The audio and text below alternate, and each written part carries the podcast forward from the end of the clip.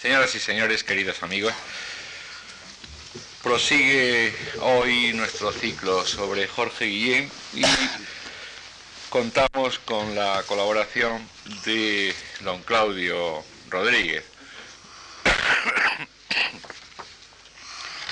otro de estos poetas profesores a los que hemos eh, encargado el curso. Claudio Rodríguez es zamorano de 1934, estudió en Madrid eh, Filosofía y Letras. En 1953 es un año muy importante en su biografía porque con mm, su primer libro poético, Don de la Ebriedad, consiguió el premio Adonais de poesía. En 1958, y tras publicar su segundo libro poético, Conjuros, eh, marchó a Inglaterra como lector de, español en varias universidades hasta 1964, año en que regresa a Madrid y se dedica a la docencia universitaria, pero aquí en España. En 1965 publicó Alianza y Condena, premio de la crítica. Once años después, Claudio ha sido eh, pausado, eh, publicó eh, El vuelo de la celebración, eh, seguido en 1983 de eh, un libro que reunía toda su obra poética publicada desde mis poemas, en edición preparada por él mismo, y que recibió el Premio Nacional de Poesía. En 1987 fue elegido miembro eh, de la Real Academia Española y en 1991 publicó casi una leyenda, su quinto libro de poemas que fue, permíteme, todo un acontecimiento literario, no solo ya por la larga espera, sino sobre todo por el altísimo nivel de su, de su contenido. El año pasado, por fin, y, también tras eh, larga espera, eh, se decidió a, a, escribir su discurso de ingreso a la academia y lo leyó y por lo tanto ya fue académico de número de la, de la española.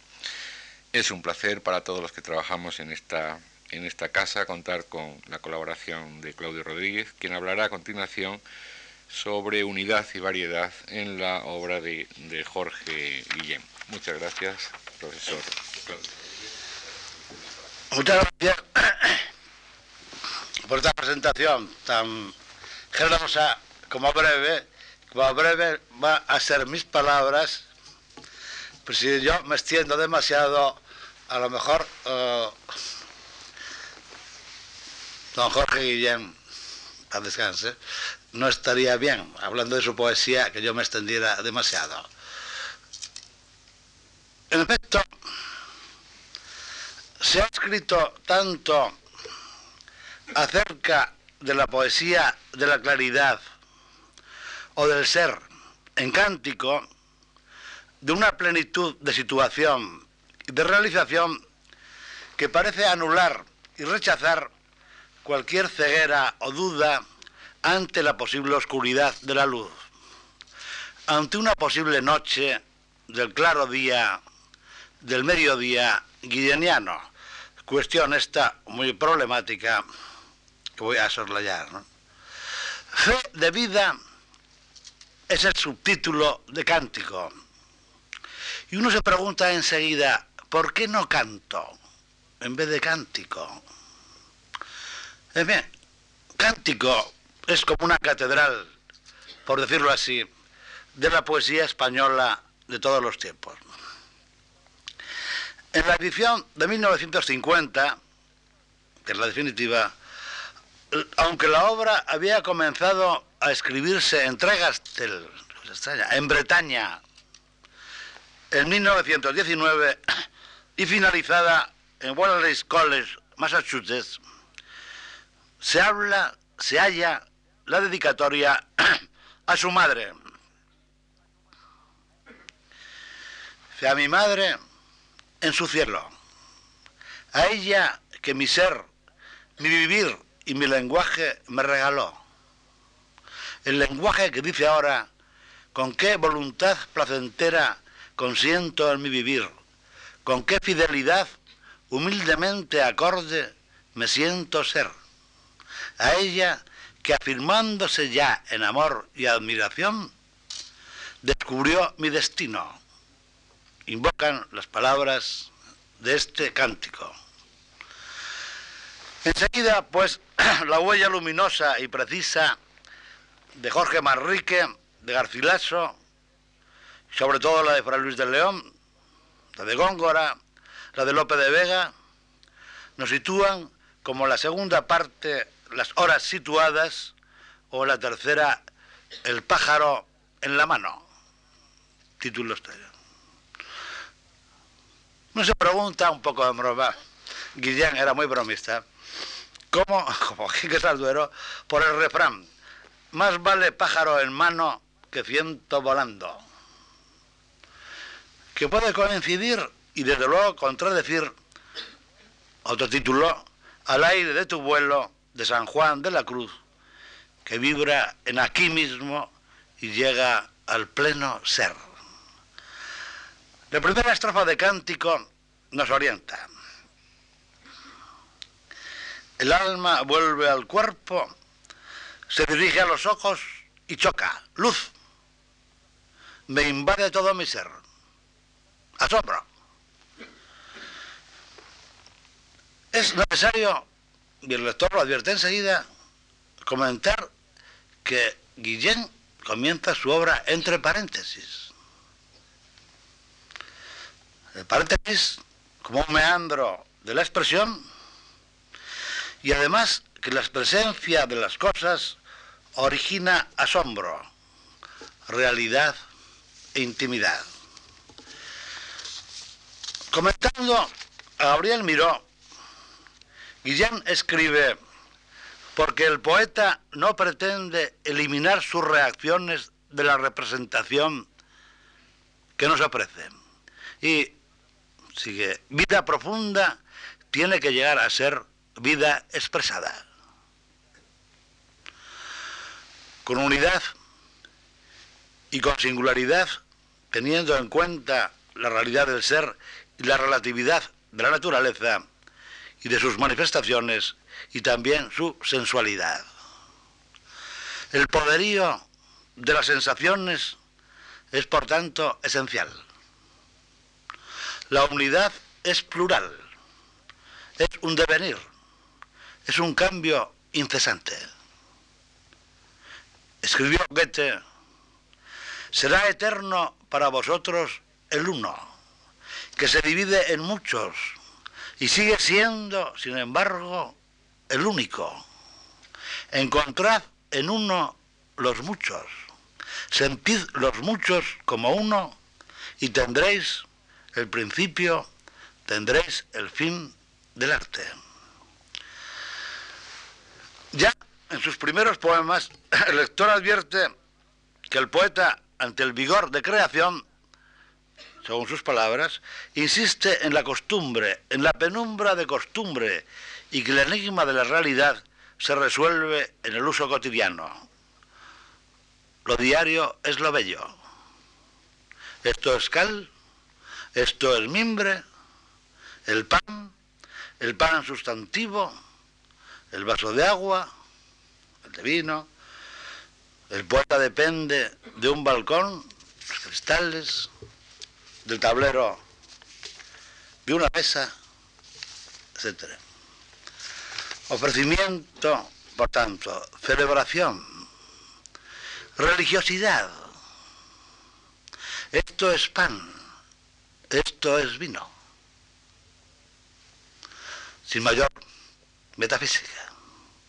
De ahí la dificultad posible de la poesía de Guillén. Pienso yo ahora haciendo un, otra vez un paréntesis. La claridad de las cosas. La subjetividad. El dato real es directo no es tan solo la mera impresión de los sentidos, sino la representación interna y externa, buscando un más allá, una figura definitiva, un resplandor definitivo y oculto y misterioso, como la gran poesía.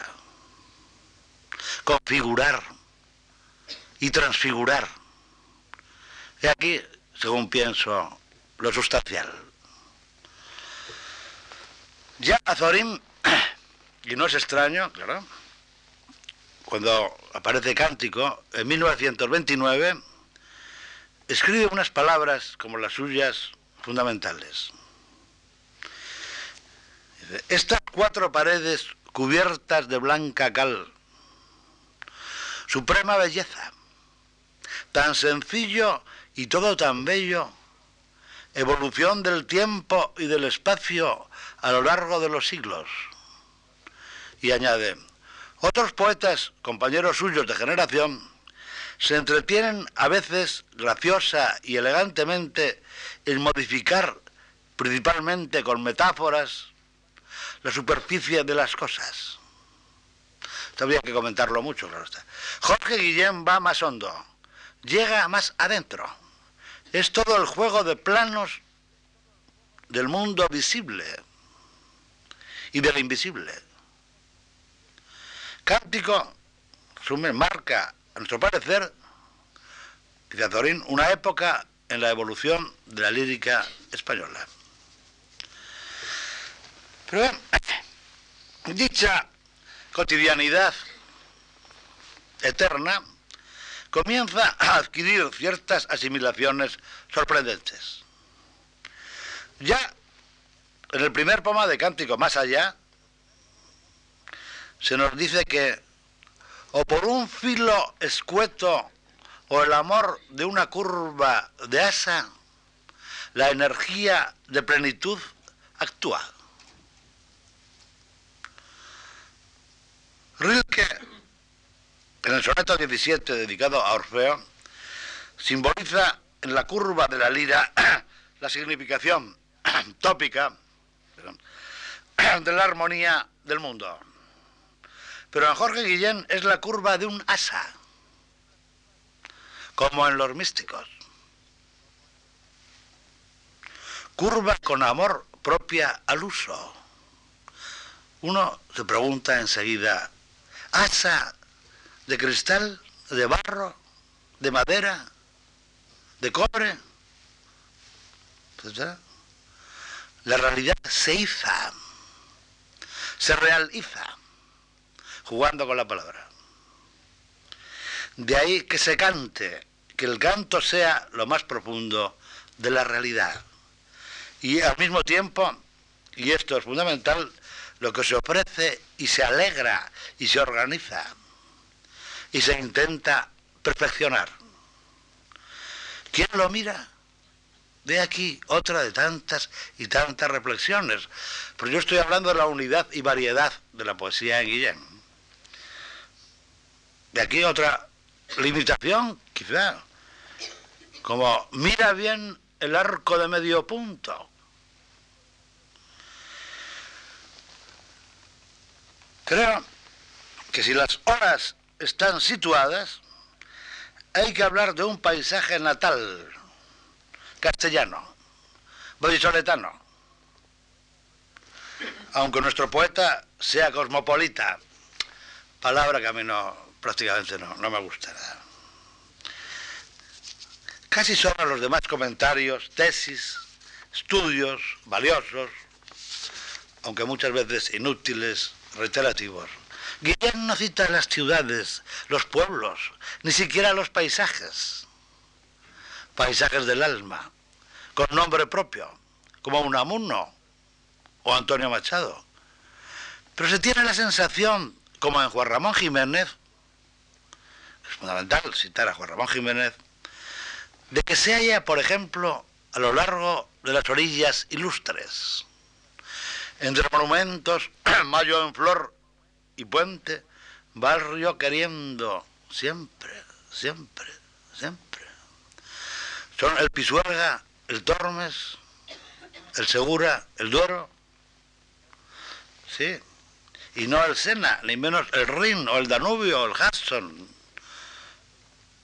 con temblor de ribera, con la luz sobre el monte, con la aridez sublime, con el espacio claro el espacio de Castilla, claro, la alta meseta, que levanta el cuerpo. Voy a citar un amuno. Tú me levantas, tierra de Castilla, recordemos, la desnuda palma de tu mano al cielo, que te enciende y te refresca, al cielo, tu amo. El verde hacia un río, por ejemplo, pasa cerca, le adivino. Con él cantan y en follajes aún más sonoros, no bajes de prisa, pero sin trino los pájaros. Es más fino su gorjeo infuso en masa vegetal. ¿Quién acompasa la dicha? Desciende el monte muy despacio. Ven, disponte ya a lo mejor. Cerca pasa. Esta décima, como tantos otros poemas, nos sitúan y nos transforman, como he dicho ya, en el aire, en la luz. ¿Hay soledad? Hay una pared bajo un cielo que siempre exige campo entre los recuerdos y los sueños y en primer lugar con la vocación de ser. Cuando Plotino piensa acerca de que la llamada naturaleza es un alma producto de un alma anterior que poseía una idea más potente, nos puede llevar a las antípodas de la obra de Jorge Guillem. Porque la potencia de las cosas nos acerca a la presencia de ellas, a la absoluta presencia. Dicha presencia es una gracia de aparición, escrito con mayúscula, gracia de aparición, y esta aparición, ahora con minúscula, hay que salvarla. La complejidad de la contemplación, que es lo esencial, pues una cosa es soñar, imaginar, y otra cosa es contemplar, de la materia única es intensa y diversa a través de su aparente sencillez. Jorge Guillén es un poeta primario y sabe que la vida no es poesía, pero la poesía es vida. Y aunque no haya un recreo sensorial o no está expresado suficientemente, por ejemplo, nos habla de un río, Blas de Otero, se fija en los muslos de las lavanderas, por ejemplo, la realidad física está ahí, fuera de nosotros. Pero su resina, su horno, sus variedades concordes o discordes actúan junto a la imaginación y el conocimiento, y sobre todo con la levadura de la emoción. Jorge Guillén es un poeta emocionante quisiera extrañarse, identificarse con el objeto de su contemplación para renacer en él. Se entrega y huye, se pierde y se encuentra a la vez como renovado en el proceso poético, en la aventura de la visión, de la inspiración, ¿por qué decirlo así? Armoniosa. Lo cual no quiere decir irracionalidad, ni aún menos pureza, no quiero hablar de poesía pura, creo que se ha hablado aquí ya, o impura, me parece términos un poco absurdos. La poesía es poesía o no es nada. Sino invención, invención en el sentido etimológico de descubrimiento, sorpresa. Si su misión o su oficio es poseer, pues, expresar un alma tangible, aunque tan solo fuera por un momento, para evitar su desaparición? ¿Cuál es esa presencia de las cosas sin unidad? En el fragmento quinto de Salvación de la Primavera, el tercer cántico, dicha, tensión es, ¿sois la belleza o dos personales delicias? ¿Qué hacer? ¿O proporción? Aunque me cercan nubes, nubes por variación, de azares se insinúan, son, no son, sin cesar, aparentes y en busca. ¿En busca de qué?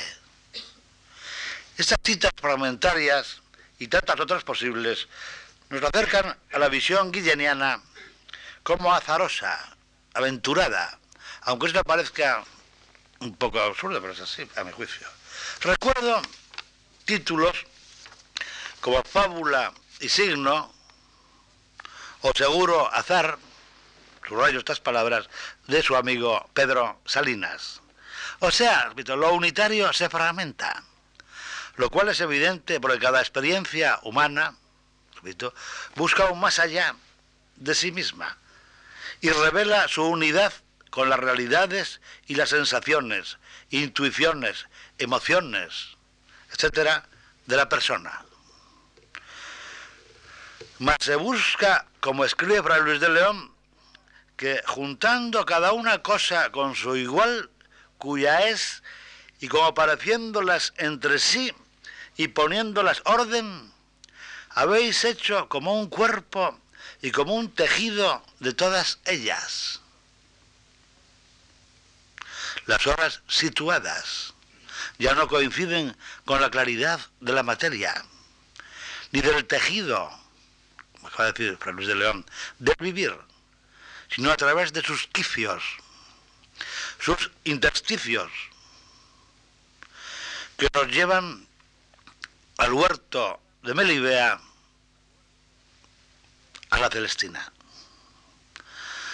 Todas las cosas, estoy citando Celestina, ser criadas a manera de contienda o batalla, y como sea cierto que toda palabra está preñada de esta, se puede decir que de muy hinchada y llena quiere reventar.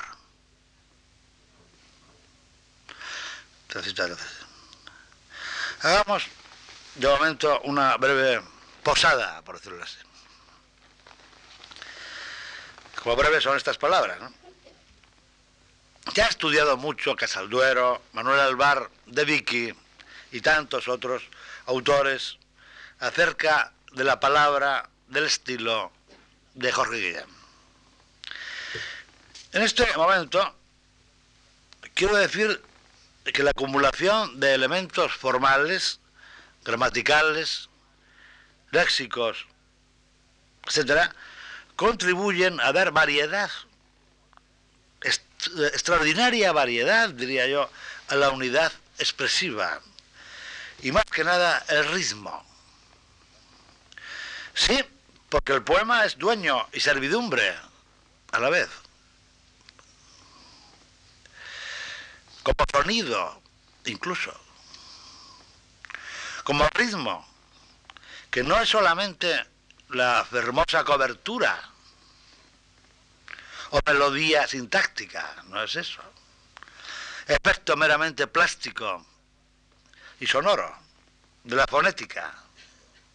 Ambos, sin embargo, tan importantes. Sino esencia, conocimiento con el cual se completa la experiencia. Desde luego, si no hay ritmo personal, no hay poesía. O existe una falsa poesía. Pero bueno, por lo tanto, otra pregunta. ¿Es necesario que la poesía se aleje de la persona y encuentre una virtualidad a través de la retórica? ¿Dónde están los niveles de vivencia, de cultura? Estoy insistiendo en que el arte, la poesía, han de instalarse en la nervatura, por decirlo así, central de la vida. No como algo marginal, experimental, como un campo llano o tábula rasa, pronta a ser oscurecida por cualquier norma o cambio de estilo o moda. El de es suyo, inconfundible, claro, aún con el riesgo de cierta posible tendencia al ripio, especialmente en sus últimos libros. Como dice José Manuel Blecua, cuando tengamos la historia de la métrica española, el nombre de Guillén figurará entre las más felices adquisiciones. Basta con anotar el equilibrio y la armonía, la frecuencia en cántico del endecasílabo, el octosílabo, el romance, el heptasílabo en segundo lugar y el hexasílabo con frecuencia, y en tercero el alejandrino, el eneasílabo, el soneto junto, culto junto a la décima popular, redondillas rimadas con asonancia en vez de la habitual consonancia, etc. Dos trisílabos incluso, pero no voy a detenerme en esta cuestión. En resumen, como dice Guillem, la expresión constituye una conquista espiritual que en último término será creación estética. Vida con espíritu, más forma dentro de una unidad indivisible. ¿No será esto la poesía? Se pregunta que sigue escribiendo. Sea el decir. No es sólo el pensamiento quien no se aviene a errar como un esbozo. Quiere ser más el ser que bajo el viento de una tarde apuró su pena o gozo.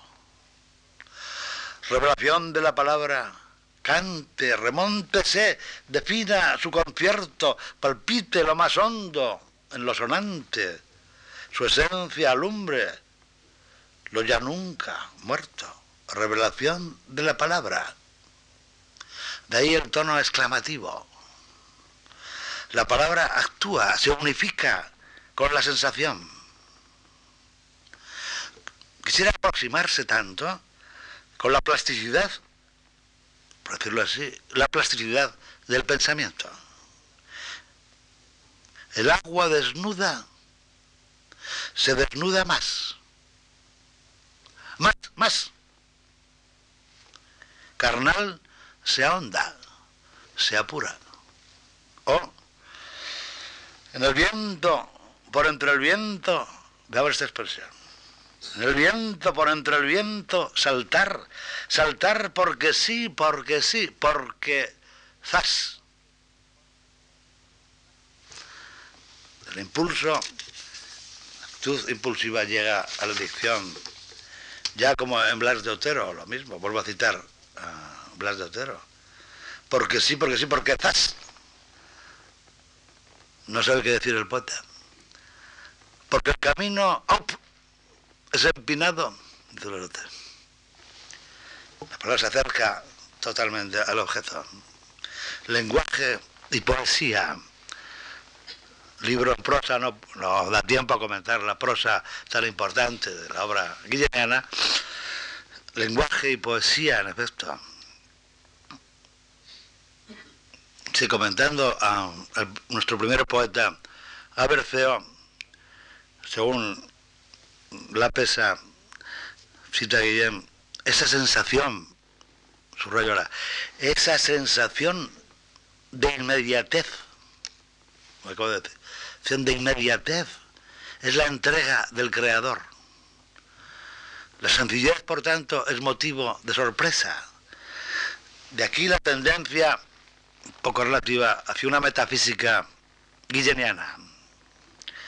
Claro, todo es tan claro que deslumbra y ciega y desconcierta. Y aún más en una tradición poética como la nuestra, tan acostumbrada a la retórica en el vacío. Como, repito, sucede a Guillén en sus últimos poemas, donde desaparece o se atenúa o se difumina frecuentemente el canto. El origen único y variado de la inspiración poética.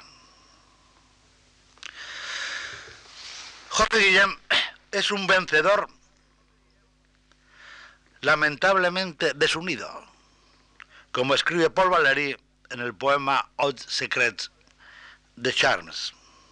No voy a hablar de la poesía francesa con contacto con Jorge Guillermo, no es necesario ni conveniente hoy.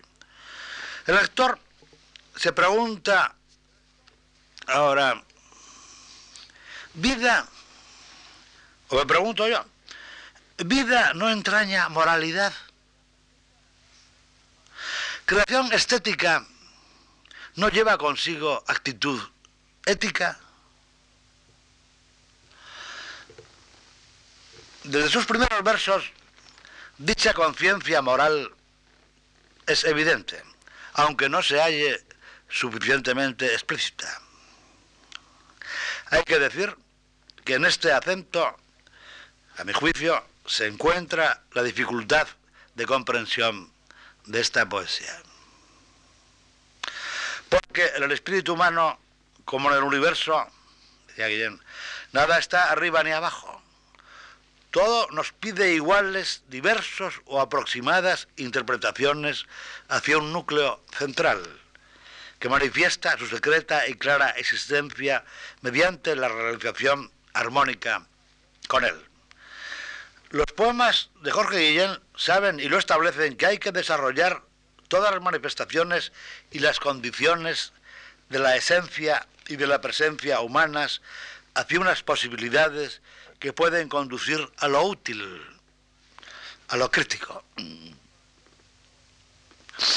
La moralidad de su poesía, sobre todo desde Clamor hasta final, se origina no como espejo o faro, como moraleja o propaganda, sino como un intento de encontrar a la persona completa. De aquí que la varaunda de cosas en frases de Santa Teresa de Jesús, ese mare magnum, en terminología del poeta, sea tema y cuestión eminente en sus últimos libros. El poeta está a la altura de las circunstancias. La crítica social se hace inevitable, pero no inexorable. Incluso cuando habla de la manera de ser niño, mira desde su avión cordilleras y ciudades como si soñando aún sobre algún mapa trazase con el dedo rutas, rumbos. Ser hombre es estar de viaje. Lo que fue boda es divorcio. El gran poema Anillo de Cántico se rompe. La cercanía hacia la realidad de nuestro tiempo cobra en su obra otros tonos irónicos, humorísticos, satíricos, sarcásticos, tan importantes en su poesía, de ahí la variedad. La ciencia, pero sin renunciar nunca al eje central. La ciencia, la conquista del espacio, la penicilina, el peligro de una guerra nuclear, los campos de concentración, los anuncios televisivos, los aviones, que son como crustáceos, galápagos mecánicos, los astronautas, etc. O sea, toda la mitología del mundo actual. Pero en contraste, también, en fricción, por decirlo así, con la de los antiguos mitos. Venus, Ariadna, Dafne, Dionisos, todo se va conjugando. Precisamente el siguiente fragmento de Ariadna en Naxos nos orienta hacia la situación, otra vez, de Jorge Guillén. La tierra, por fortuna, aguarda así con sus contradicciones. Es menester el claroscuro varias las horas, que varían. Aventura sin cesar. Más difícil si se arrojan sus arrestos por vías cotidianas y se impone el amor en los contrastes penosos, humanísimos.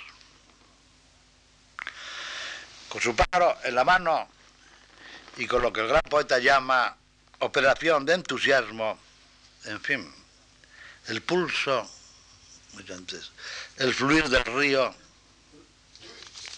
quizá, o siempre, el río que serenaba el agua, silencios unifica, espadas de cristal a la deriva, esquivan lenta espera sus filos. El mar los necesita. Pero un frescor fragante por el río extravía voces enamoradas. Piden, juran, recitan, pulso de la corriente, como late del ira. Bajo las aguas, cielos íntimos se deslizan, la corola del aire profundo se ilumina Van más enamoradas las voces, van, ansían. Yo quisiera, quisiera, todo el río suspira o desborda, como la luz, la vida, el destino. Porque esta luz es destino, esta luz, este río, son destino. Ya sin interrogaciones, sí, y con ellas. Creo que con esto es suficiente, aunque mi conferencia ha sido muy breve, para dar idea de lo que yo quería decir, la unidad y variedad. Sobran muchas palabras, desde luego, cuando se habla de... quería leer, pero no lo voy a leer porque si no sería un poco aburrido. Unas palabras que dice Vicente Alexandre haciendo un retrato de ella. Pero me acuerdo, como anécdota para terminar, de cuando yo conocí a Don Jorge, como le llamamos entonces, los poetas más jóvenes, eh, aquí en Madrid, le pregunté con esa osadía, por decirlo así, de la juventud, Don Jorge, ¿me quiere usted explicar qué sentido, qué mm, sentido tiene, tiene Cántico en su obra, la obra esencial? Pero, y me dice Jorge, me dice, tú, me dice, tú eres de Zamora. Me dice. Cuento como anécdota, pero muy reveladora, ¿eh? Tú eres de Zamora, ¿verdad? Que sí. Dice, yo de Valladolid. Dije, bueno, Jorge, esto no quiere decir nada. Pero yo estaba un poco tímido, claro. Eh, dije, dije, Jorge, yo quería que usted me dijera lo que usted piensa sobre el cántico. Me volvió a repetir lo mismo. Dice, ¿qué hay en nuestra tierra? Castilla, claro. Jorge, hay muchas cosas.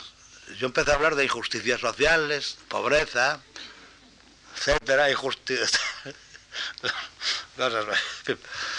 hay muchas cosas. Ahí está, en Zamora, en Pedolito. No, no, eso no es así, no es así. Digo, Jorge, ¿qué hay? ¿Qué pasa? ¿Qué hay en nuestra tierra? Seguíamos hablando. ¿qué hay? Dice, luz. Esto Dice, hay luz y espacio. Eso es cántico. Y eso es la poesía. Bueno, adiós. Muchas gracias. Ya.